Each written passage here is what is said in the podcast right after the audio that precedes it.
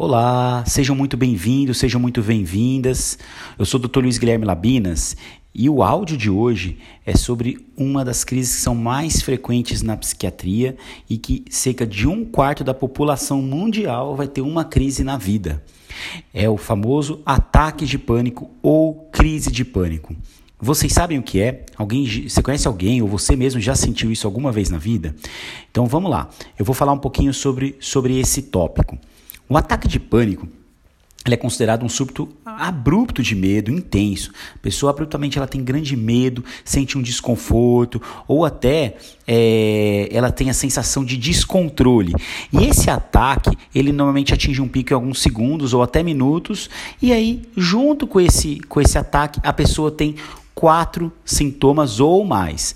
Menos que quatro sintomas a gente não considera crise de pânico tá bom? São, a gente fala em 13 sintomas cardinais do ataque de pânico, e aí, é, se você tiver um, dois ou três, não é considerado uma crise de pânico. Mas nesse caso, a gente até chama de uma crise de ansiedade, a gente fala que a pessoa teve um, um, um quadro mais ansioso.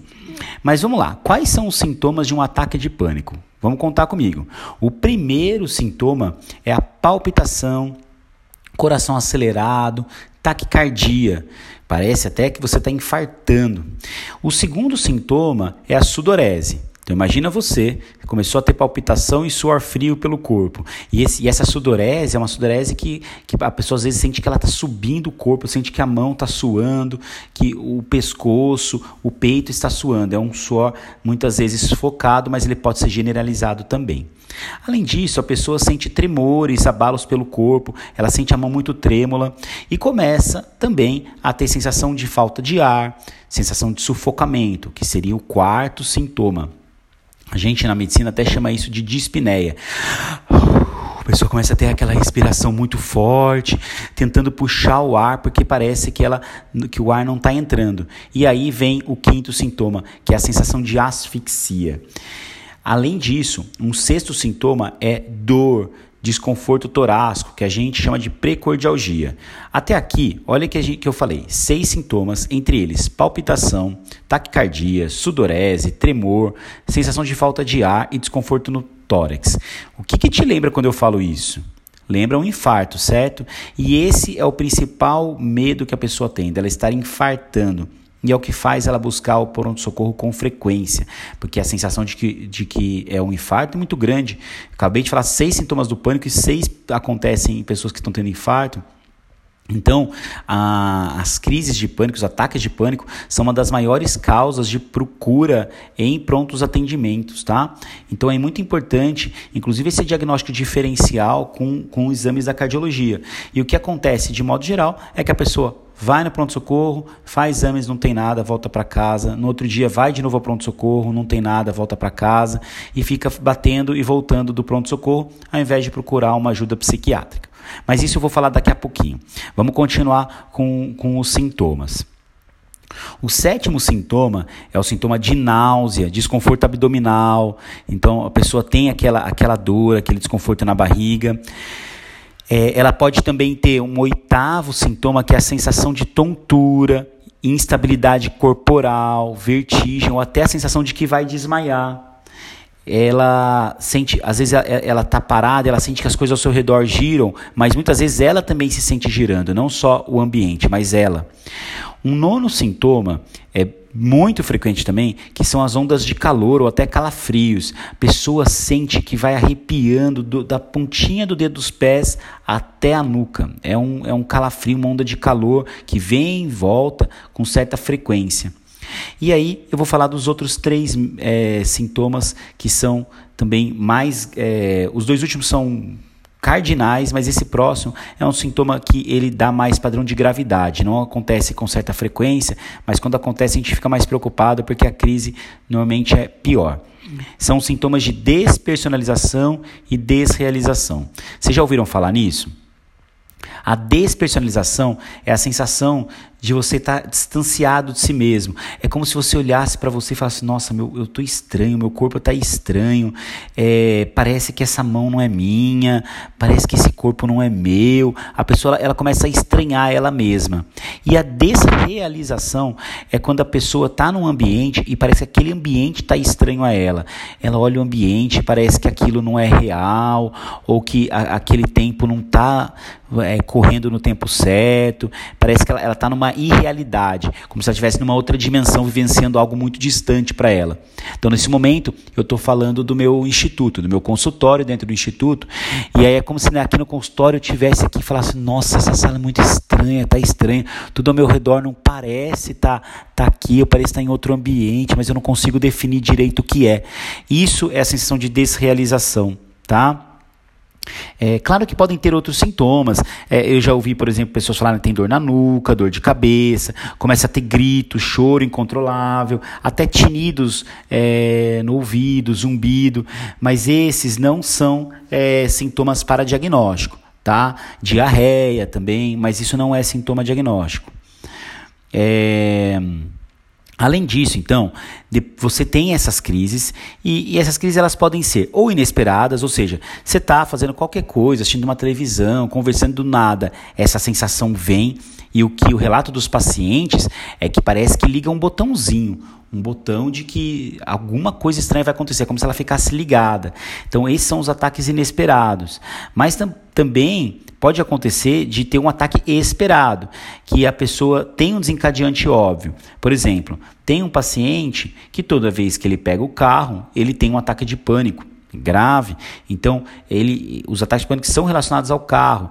Teve uma outra pessoa que relatou uma vez que sempre que ela vai para academia, ela tem um ataque de pânico. É uma pessoa que gostava muito da academia e tal, mas com o primeiro ataque de pânico foi inesperado e foi lá, ela se traumatizou com aquilo e ela acredita que sempre que vai à academia, ela pode ter esse ataque, ataque de pânico, tá? Então, tem esses tipos de, de frequência é, e o que é importante a gente saber. O ataque de pânico ele pode ter causas uh, genéticas, então você tem uma fam familiares que têm quadro de ansiedade, que tem ataques de pânico, que tem depressão. Então, o fato de você ter paciente, é, parentes de primeiro grau que têm transtornos psiquiátricos, isso aumenta o risco de você ter algum, é, algum ataque. Entretanto, pode acontecer mesmo sem quadros familiares anteriores. E a gente percebe que o ataque de pânico também está muito relacionado Obviamente, traumas na vida da infância, violência doméstica, agressões, mas a gente percebe que também que estressores atuais são muito frequentes para causar pânico. Então, uma pessoa que está vendo muito estresse no trabalho, que está num burnout, que está no esgotamento relacionado ao emprego, ou então pessoas que estão muito estressadas, é, e tem tomado muito café. A gente sabe que cafeína pode ser um desencadeante, chá preto em, em doses elevadas, que tem bastante cafeína também. Então, pessoas que têm vivido essa num estresse atual no trabalho, pode ter um quadro de pânico. Pessoas que estão vivendo um estresse no relacionamento, seja violência doméstica, seja abuso, mas também seja uma relação que não está legal, a, a, a, relação homem-mulher não está não tá bacana, é, e, e, e a pessoa não consegue ter uma relação bacana com seu cônjuge e está se sentindo angustiada com aquilo, pode ter um ataque de pânico também. Tá bom? Então, ataque de pânico ele pode acontecer em qualquer estressor, seja da vida atual, seja da vida é, passada. E o que a gente percebe é que a, as mulheres são mais afetadas do que o homem pelos ataques de pânico e algumas pessoas já a gente já observa um ataque desde a adolescência, ali com 14, 16 anos já começam a ter ataques de pânico, tá? Embora o pico de, de média de início do, do das crises de pânico sejam por volta de 20 a 25 anos de idade, tá bom? Perfeito. Doutor, e, e aí? Porque eu tive esse ataque de pânico, o que eu faço? Então, como eu falei, é muito comum a pessoa buscar o pronto-socorro, pronto atendimento, porque ela fica super angustiada, achando que está infartando, ou achando que está tendo um AVC, ou a pessoa tem o décimo segundo e o décimo terceiro sintomas que eu ainda não falei para vocês, que eu deixei para o final, que é o medo de perder o controle ou enlouquecer e o medo de morrer. E é isso que faz a pessoa buscar ajuda, porque quando ela está tendo todos aqueles sintomas, na hora é, liga um botãozinho na cabeça que fala: eu vou enlouquecer, ou eu vou ficar mal, ou eu vou perder o controle, ou alguma coisa de ruim vai acontecer ou então o último sintoma que seria medo de morrer. A pessoa ela tem um, uma sensação de que ela vai infartar, de que ela vai ter um AVC ou de que vai acontecer alguma outra coisa que ela não sabe o que é, tá? Então, é, e aí é onde ela busca ajuda, onde ela vai pronto socorro. E se o médico não tem aquele olhar atento de fazer toda a exclusão diagnóstica e precisa excluir é, eventos cardiovasculares, obviamente, mas se foi lá, excluiu, não viu que não tinha nada de âmbito cardiovascular, tem que encaminhar ajuda psiquiátrica e psicológica, porque o tratamento para essas crises de pânico, eles envolvem tratamento medicamentoso e tratamento de psicoterapia. Mas, doutor, e se eu tive um e nunca mais tive? A chance de você ter um novo quadro é grande. Então, é muito importante que você faça um tratamento. Se você nunca mais teve crise, fatalmente no futuro você terá uma nova. Porque as crises elas são recorrentes de modo geral. E você precisa entender o que está levando a essa crise de pânico. Por isso é tão importante a terapia também. Não só terapia para entender por que você está tendo a crise de pânico, como também a terapia para conseguir fazer você lidar com, aquela, com aquele medo, com aquela ansiedade toda na hora que tiver a crise de pânico, entendeu? Porque se você ficar tentando lutar contra a crise, isso só vai piorar. Então, a terapia também te ajuda a, a entender melhor como lidar com essa crise, como lidar com os gatilhos, como conseguir se sentir melhor, como relaxar, técnicas respiratórias, enquanto muitas vezes o medicamento, dependendo da gravidade do quadro, ajudaria a tratar e evitar também que isso aconteça, bom? Então, eu dei uma geral sobre crise de pânico. Com, com os próximos áudios, podcasts, eu vou falando um pouco mais sobre o transtorno do pânico. O ataque de pânico não é transtorno do pânico. Precisa de mais coisas para a gente falar que a pessoa tem síndrome do pânico, tá? Então, eu vou explicando um pouquinho melhor, explicando sobre as diversas formas de tratamento, conforme as semanas vão passando. Um grande abraço, espero que vocês tenham gostado. Se vocês gostaram, é, me sigam lá também no Instagram, no YouTube, no Facebook, é o Instituto Labinas. E também acessem nosso site, www.institutolabinas.com.br. Lá tem várias informações da psiquiatria, tem cursos para quem desejar fazer também, tá bom?